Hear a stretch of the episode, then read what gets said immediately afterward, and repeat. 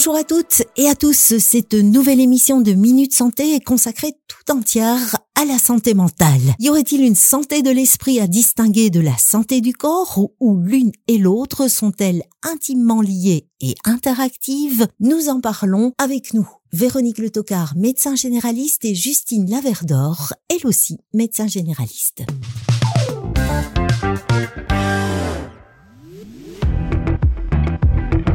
Vous rend heureux, qui vous donne la pêche, qui vous donne envie de vivre? La famille. Ma vie pour le moment. La naissance de mon petit-fils. Partir en vacances. De faire un métier que j'aime bien. Être bien avec la famille, c'est le plus important. L'argent. L'argent rend heureux? Quand t'as l'argent, t'es heureux, non? Est-ce que d'une manière générale, vous vous sentez stressé Pour les examens, quand il pleut comme ça et qu'il fait gris, c'est un peu euh, démoralisant. La vie est trop chère. Qu'est-ce qui vous stresse Peut-être le permis. Les gens qui se disputent. Les aléas de la vie, hein. Les gens que je vais croiser euh, en ville. L'inflation, les factures. euh, Est-ce que la vie vaut la peine d'être vécue Pour moi, oui. Oui, oui, oui, il y a plein de choses à découvrir. Tous les jours, on apprend des nouvelles choses et on a tous un but et un objectif à atteindre.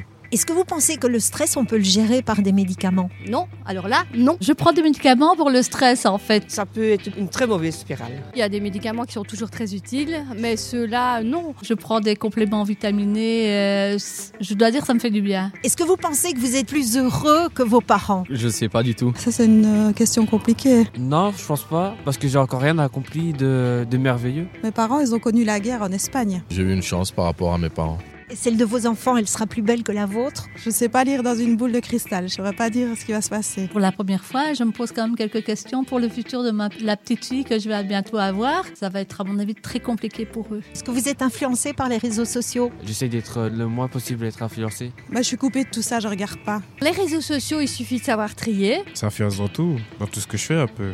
Sur les réseaux sociaux, ce qu'on nous montre, c'est euh, les gens qui réussissent facilement. Tandis que nous, on, on doit travailler pour réussir, par exemple. Quand on suit trop les réseaux sociaux, malheureusement, on tombe dans, on tombe dans des vices.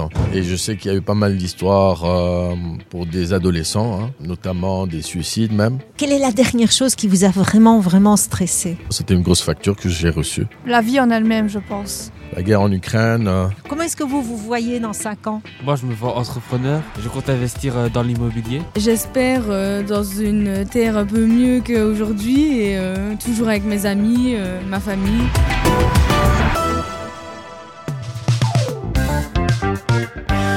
Bonjour Justine. Bonjour. Bonjour Véronique. Bonjour Brigitte. Une réaction à l'écoute de ce micro-trottoir. Mais je suis plutôt agréablement surprise parce que j'entends quand même beaucoup de notes positives, donc de personnes qui ont quand même pas mal de ressources, surtout dans les contacts, dans les liens, dans les liens familiaux. Euh, donc je pense que ça c'est plus que positif. Maintenant, on entend aussi quand même un stress, une anxiété par rapport à la période dans laquelle on vit, par rapport à un avenir incertain. Et donc effectivement, euh, quand même des soucis euh, et parce qu'on parle de plus en plus euh, d'une anxiété grandissante dans notre pays. Les dernières statistiques auraient tendance à démontrer qu'un Belge sur trois, ce qui est énorme, souffre de troubles psychologiques de type anxiété, dépression. Euh, donc voilà, donc c'est interpellant, mais en entendant les réactions, je pense que c'est plutôt positif ici à Verviers. Les gens verviétois sont des gens heureux. Justine. Je ne sais pas s'ils sont heureux, mais en tout cas, il y a beaucoup de spontanéité, d'enthousiasme. C'est agréable d'écouter leurs réactions. Entrons dans le vif euh, du sujet, le stress, qu'est-ce que c'est? Au départ, c'était une réaction positive, le stress. Alors oui, chez nos ancêtres, euh, les hommes euh, des cavernes, euh, et dont on a bien sûr hérité euh, le fonctionnement de notre cerveau, en tout cas de notre cerveau primitif, euh, le stress, comme chez les animaux aussi, est une réaction euh, par rapport à un danger, un danger imminent. On est face à un lion qui veut nous manger, euh, on réagit, et donc on réagit euh, soit en luttant contre le lion, bien que là euh, les chances ne sont pas grandes, mais c'est plutôt à, fuir. Et donc, qu'est-ce qui se passe quand on doit fuir? Nos muscles se contractent, notre rythme cardiaque s'accélère, on respire plus vite, le sang part vers tous les organes qui sont prêts, à- vers les muscles, vers, les organes qui sont prêts à, aider à la fuite. Mais donc, ce qui se passe dans nos sociétés, ben, c'est qu'on ne se retrouve plus face à un grand fauve, mais qu'on se trouve face à des facteurs de stress qui sont beaucoup plus insidieux, qui ne sont pas visibles tels quels, et que ce stress s'installe de façon chronique. Et donc on garde ces réactions de notre organisme, qui sont des réactions physiologiques, euh, mais qui s'installent de façon chronique. Et donc quelles sont les conséquences de ça? Nos muscles se contractent, on a mal partout, on a mal au dos, on coince, on n'est pas bien, on a effectivement, oui, le cœur aussi qui s'emballe, on se sent pas bien, on est fatigué, on est épuisé, et euh, toutes les toutes les conséquences euh, de ce de ce mécanisme. Est-ce que stress et anxiété c'est la même chose. Alors le stress à l'origine est quand même provoqué par un facteur, euh, un agent stressogène. Euh, L'anxiété euh, devient une forme chronique euh, de peur sans raison apparente, sans qu'il y ait vraiment d'éléments qui nous qui nous mettent en, péril immédiatement. Et cette anxiété m'a fait qu'on commence, notre cerveau commence à imaginer toutes les situations qui pourraient arriver et, nous fait rentrer dans ce cercle vicieux duquel on a du mal à sortir. Dans notre société actuelle, vous l'avez dit par rapport à la société primitive, les facteurs de stress sont multiples et plus insidieux. Oui, je pense qu'on vit dans une société où déjà on vit souvent à du 250 à l'heure, on doit tout le temps être productif, actif, euh, on ne laisse plus de temps euh, à euh, des moments où il n'y a rien qui se passe. on voit d'ailleurs très souvent dans nos salles d'attente, dès que les gens doivent attendre quelque part, ben, tout de suite on prend les téléphones, on est tout de suite branché sur les réseaux sociaux, on doit effectivement courir d'un endroit à l'autre, on doit euh, euh, être euh, tout le temps présent partout, en tout temps, et être comment productif. et donc, je pense qu'effectivement, oui, on est dans une société qui va trop vite. On a besoin de s'arrêter, de prendre le temps, prendre le temps de regarder, prendre regarder la nature autour de nous, s'arrêter, regarder simplement. Je pense que c'est vraiment important de pouvoir un peu faire une pause. On est aussi dans une société de surinformation. On veut savoir, on sait tout ce qui se passe partout. Oui, et d'ailleurs, euh, un de vos auditeurs y a réagi hein, quand il disait que les facteurs de stress, c'était l'inflation, l'Ukraine. C'est toutes des choses qui sont abstraits et qui nous concernent certes, mais qui sont parfois lointains, qui n'ont pas spécialement de répercussions immédiates. Et pourtant, on est au courant immédiatement.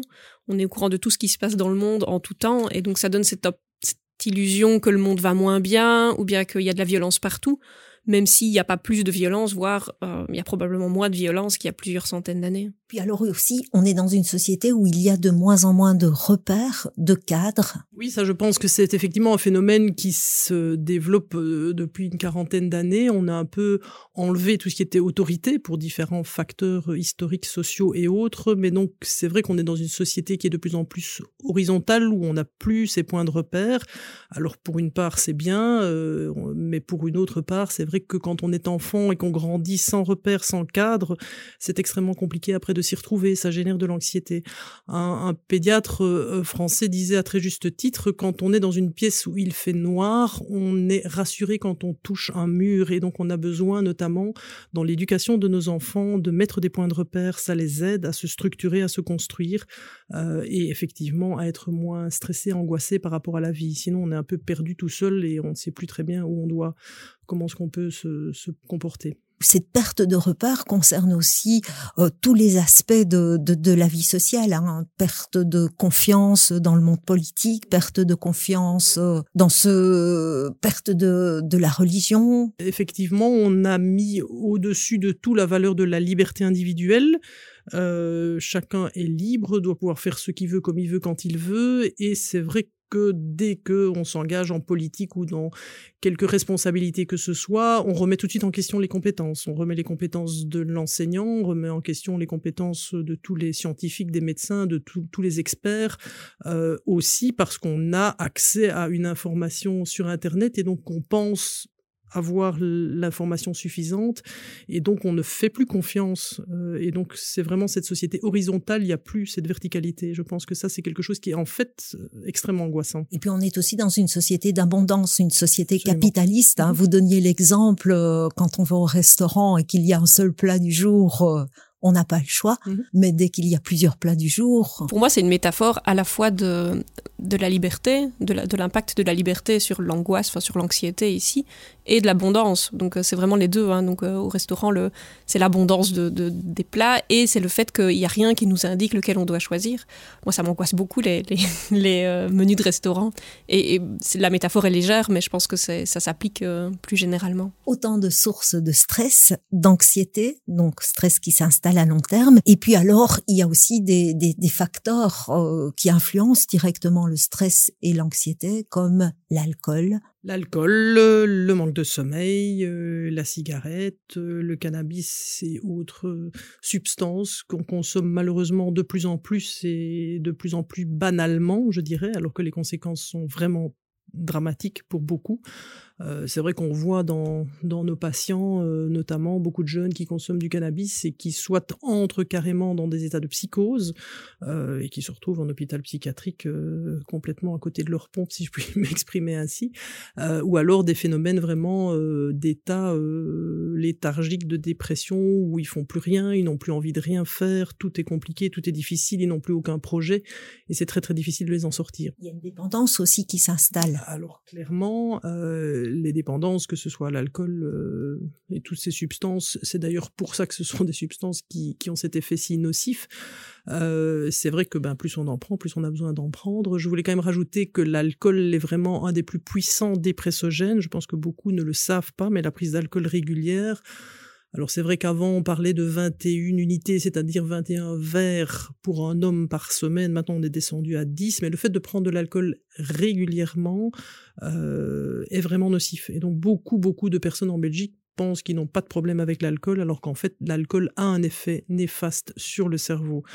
Et attention, attention, l'alcool chez les jeunes, dans, sur un cerveau qui n'est pas encore euh, terminé, qui n'est pas, dont les connexions ne se sont pas encore euh, toutes faites, c'est extrêmement nocif aussi. Est-ce que la quantité d'alcool que l'on absorbe a une importance? Parce que souvent, le premier verre, effectivement, souvent la réaction, on est décontracté, on, se sent moins anxieux, moins stressé. Oui, donc mais il y a un effet pervers. Il y a un effet pervers et c'est surtout donc soit de prendre un peu d'alcool tous les jours, c'est mauvais. Donc les gens qui disent moi, moi je bois que deux verres, trois verres par jour, mais le fait de les prendre tous les jours et la régularité est extrêmement mauvaise.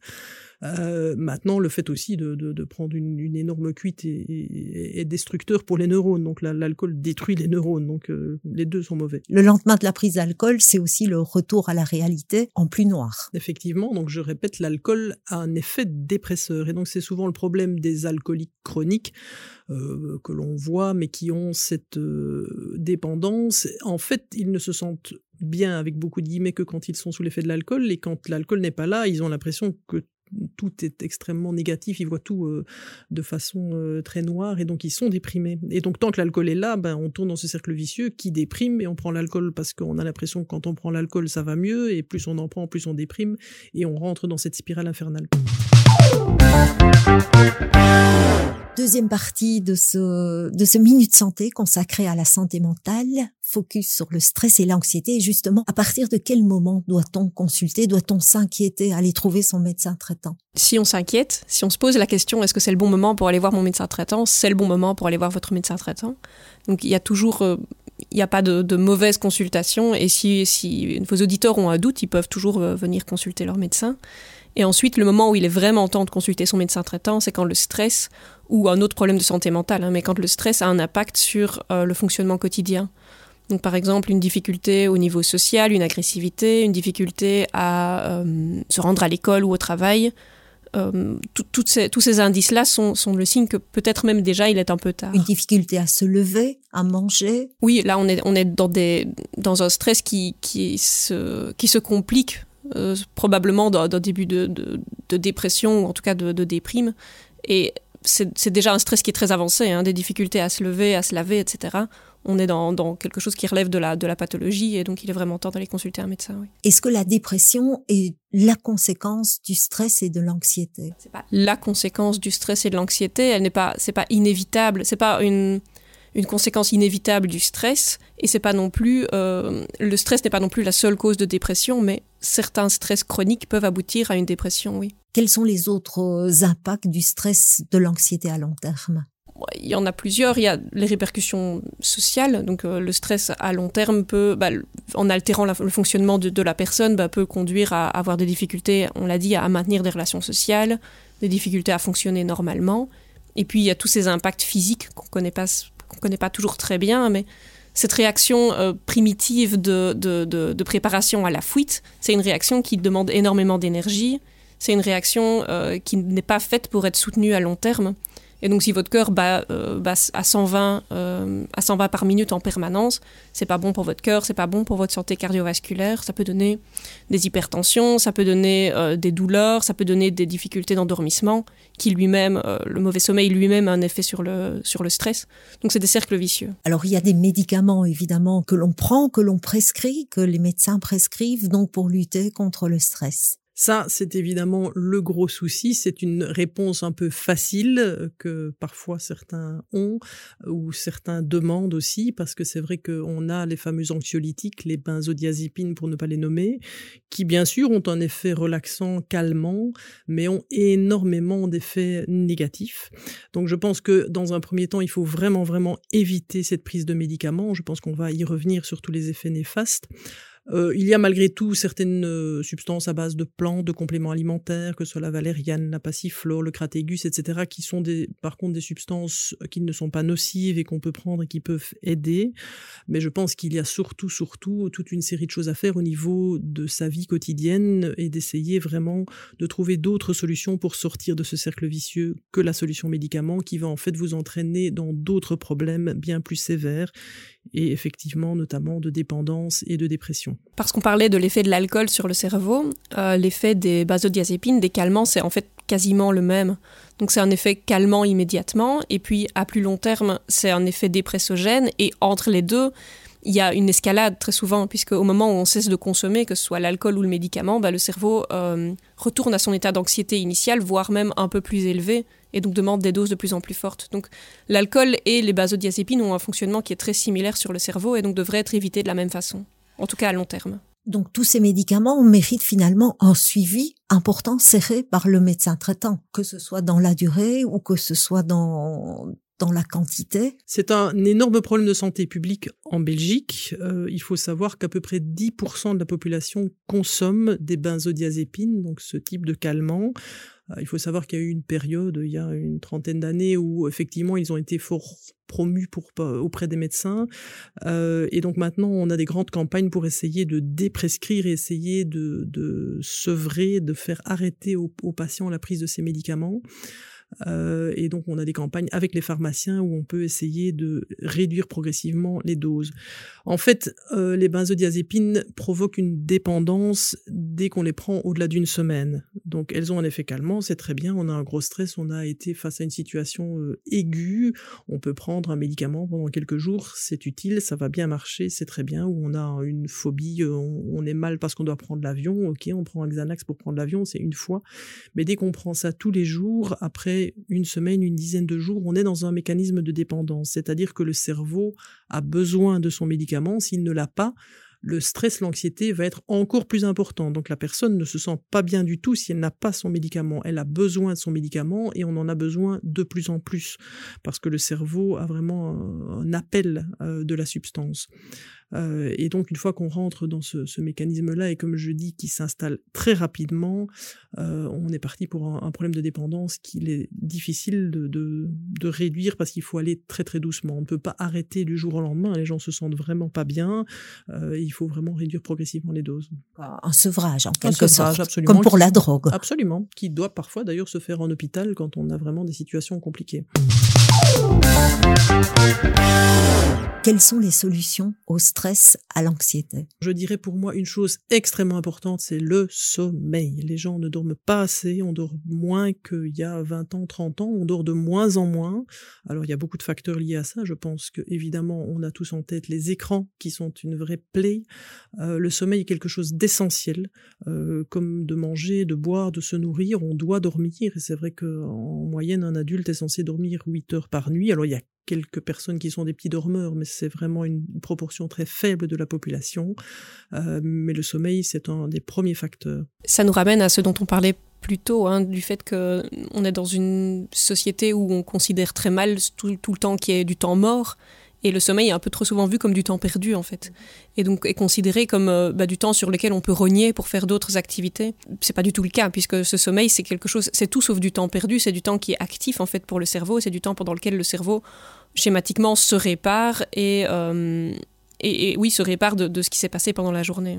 Peut-être préciser, un enfant doit dormir combien d'heures de sommeil? Entre 18-20 heures chez un nouveau-né et on est jusque à 12 heures jusque très tard en fait, hein, jusque 10-12 ans et ça diminue doucement et les adolescents ont encore besoin de beaucoup de sommeil, beaucoup plus que ce qu'ils ne croient. Ils pensent que parce qu'ils ont 14 ans, ils doivent dormir comme un adulte et pas du tout en fait. Alors le sommeil, c'est extrêmement important, mais il n'y a pas que le sommeil. Il y a aussi une autre chose qu'on fait beaucoup trop peu, c'est l'activité physique. Alors on revient toujours, toujours avec les mêmes conseils, mais c'est vrai qu'on sait, on voit que l'activité physique régulière réduit fortement euh, les, les, effets du stress euh, et est plus efficace que les anxiolytiques dans les études qui sont où on compare effectivement effectivement des gens qui ont fait euh, faire une activité physique régulière et les gens auxquels on donne des médicaments, en fait l'activité physique est plus efficace. Alors c'est vrai qu'il faut s'y mettre, mais il faut pas non plus se mettre des, des défis trop importants, ne serait-ce que aller marcher dans la nature une demi-heure, une heure tous les jours, tous les deux jours, c'est quelque chose qui a vraiment un effet